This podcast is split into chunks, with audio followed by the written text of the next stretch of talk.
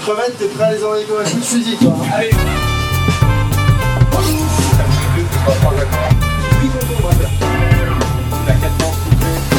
Des plus de petits pois, des fleurs d'ananas et tout. Alors là, on est sur la loi.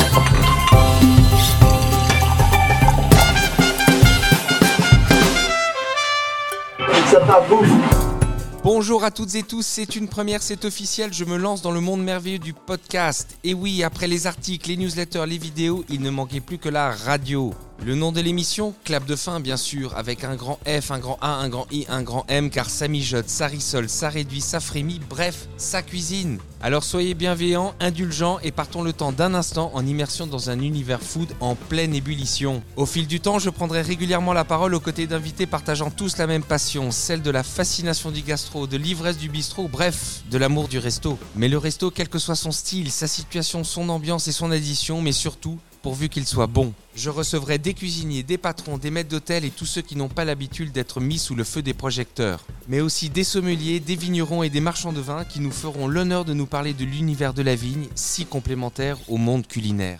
Alors laissez-moi vous guider et rejoignez-moi dans cette nouvelle aventure remplie de gourmandises en tout genre. Avant de rentrer dans le vif du sujet et de vous présenter mon premier invité, je tiens tout d'abord à remercier l'hôtel Longemal de nous accueillir pour ce moment de communion culinaire. Pour cette première, j'ai le plaisir d'accueillir le chef exécutif des cuisines de l'hôtel Woodward à Genève, dont je vais faire le portrait tout en retraçant son parcours. Nous allons connaître ses coups de cœur, retracer son immense carrière et apprendre qui se cache vraiment derrière le talentueux et discret cuisinier Olivier Jean. Bienvenue chef. Merci beaucoup. Merci d'être avec nous ce matin. Vous avez changé de rive pour venir me voir. Euh, pas trop déboussolé?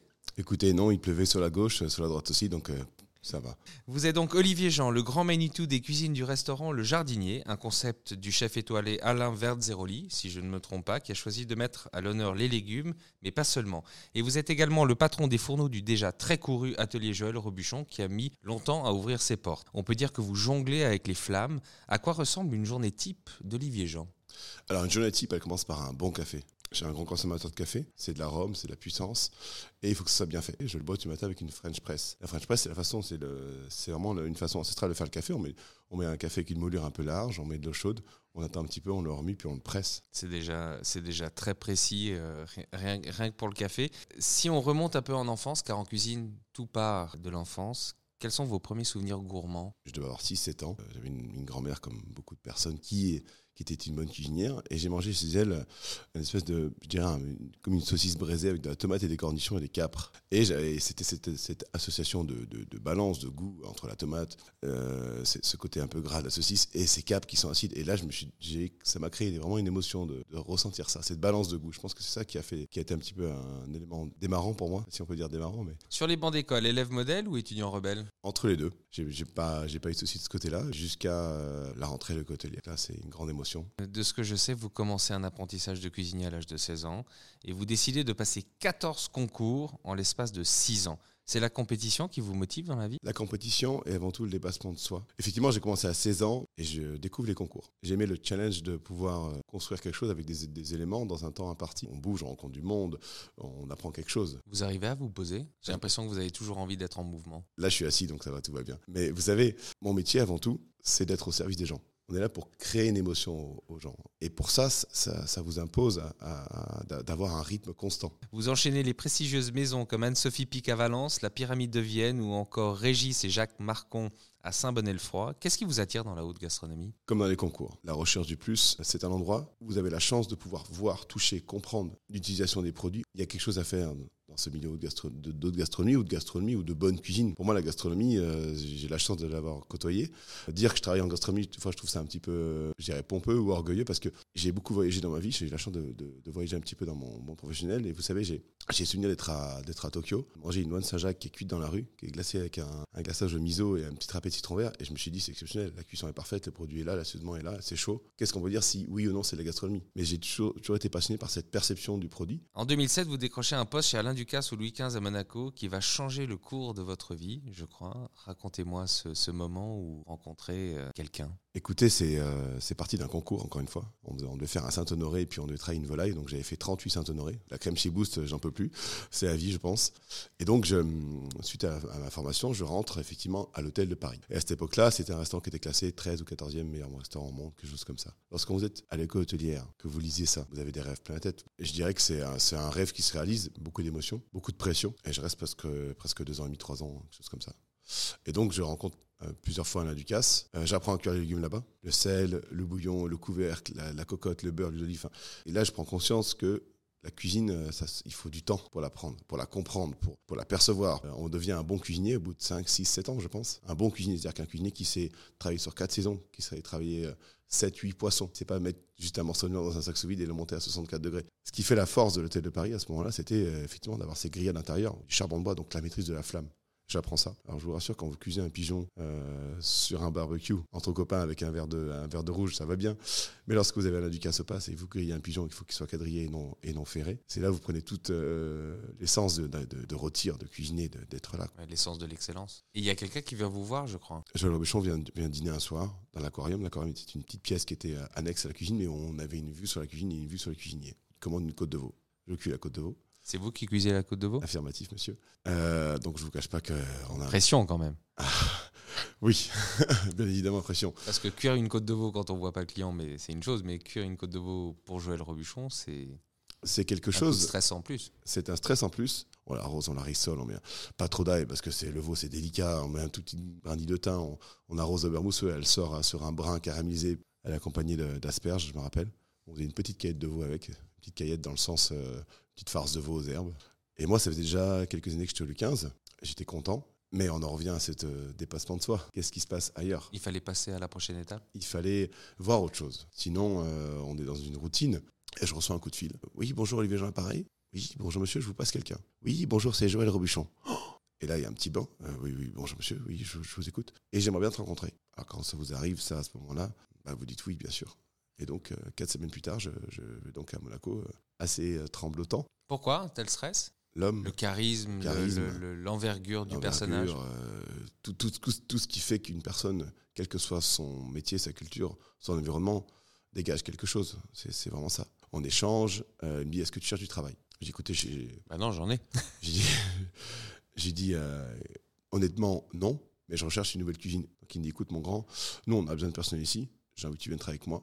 J'accepte. Je démissionne de Louis XV. Je rentre euh, chez Jean Robuchon. Et là, je rentre dans une famille, dans un esprit de compagnonnage dans un esprit de parrainage. Ça reste encore un des seuls chefs au monde qui avait à l'époque 19 restaurants, avec 19 chefs dans chacun des restaurants, qui tous avaient cette même ferveur. C'était une valeur de protéger sa cuisine, ses standards, mais aussi il avait cette, cette force, Monsieur Bouchon, de vous laisser vous exprimer à 30, 60, 40%, peu importe, pour que le- le- la personne qui est en charge, qu'elle soit à Bangkok, à Shanghai, à Taipei, à Paris ou encore à Vegas ou à New York, qu'elle ait cet attachement à cette cuisine. Parce que lorsque vous répétez toujours la cuisine de quelqu'un, vous vous fatiguez. Lorsque vous injectez votre DNA dans la cuisine, ça devient votre cuisine. Bien sûr.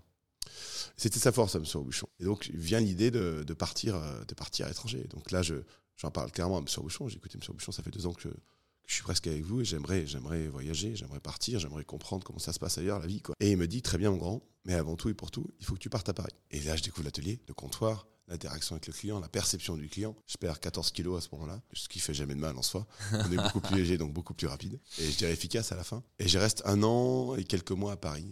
Et finalement, le 22 juin, la veille de mon anniversaire, je reçois un coup de fil de M. Robuchon. Écoute, mon grand, j'ai réfléchi. Euh, tu vas devenir chef exécutif de l'atelier de Taipei. Ok, j'accepte. Je raccroche le téléphone. Prise de conscience. Où est Taipei J'avais aucune idée d'où était Taipei. Vous restez combien de temps en Asie? 6 ans, 6 ans et demi, presque même. 7. Ouais, ouais. Quand même.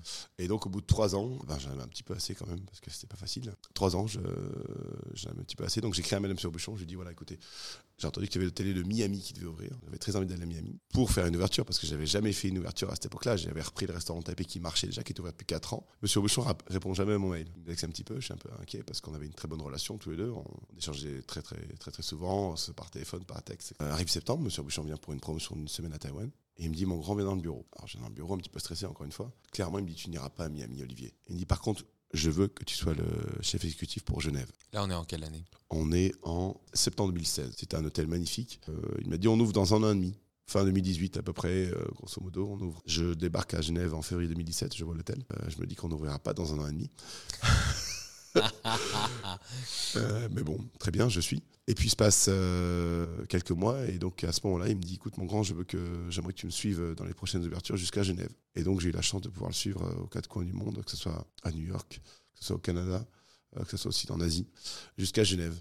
Ouverture euh, stressante, j'imagine. Un nouveau marché, des nouveaux clients. Est-ce qu'on est toujours prêt Stressante, bien évidemment, parce qu'on a toujours une pression. Mais comme je, comme j'explique, ce qui fait l'ouverture, c'est pas le bâtiment, c'est pas c'est pas le restaurant, ce sont les gens qui vont œuvrer pour cette ouverture, donc les équipes. Pour moi, une ouverture, ça doit être fait dans la sérénité, dans le sens où on est prêt, on sait ce qu'on a à faire, on va le dérouler. Ça, c'est pour le côté interne des équipes et pour le côté externe, évidemment que c'est stressant parce que la perception du client, on débarque sur le marché, il faut arriver avec beaucoup d'humilité parce que c'est ce qui fait la force d'une réussite, c'est avant tout d'arriver, d'écouter, de comprendre, de savoir, de, voilà, de percevoir le, client et de pouvoir lui donner la, plus belle prestation en soi. Pour moi, c'est un grand coup de cœur parce que j'ai cette image, une clientèle extrêmement épicurienne qui connaît, qui voyage, qui a une perception de la gastronomie, qu'elle soit européenne, française, suisse, internationale, et qui est clairement euh, friande de ça. Donc vous êtes à Genève, vous avez euh, parmi des, honnêtement, des plus beaux, des plus beaux produits du monde que vous pouvez avoir parce que vraiment les produits sont magiques.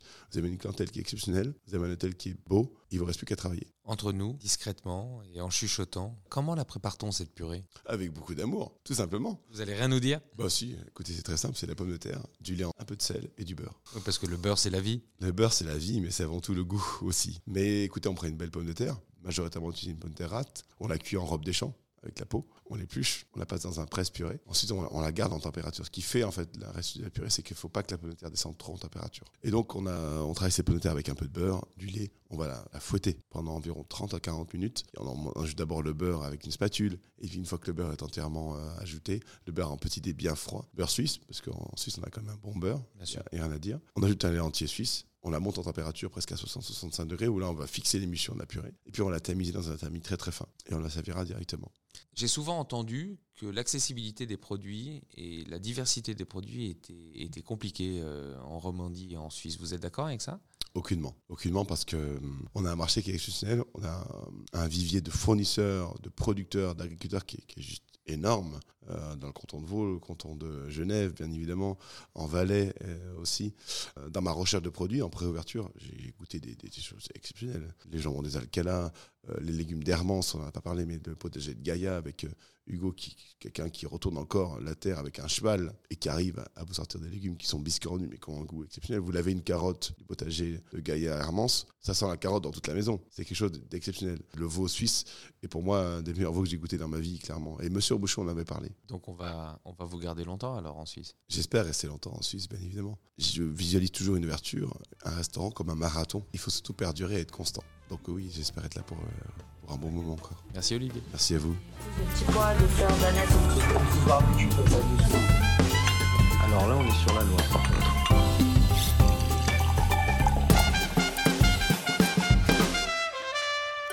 Ça part bouffe.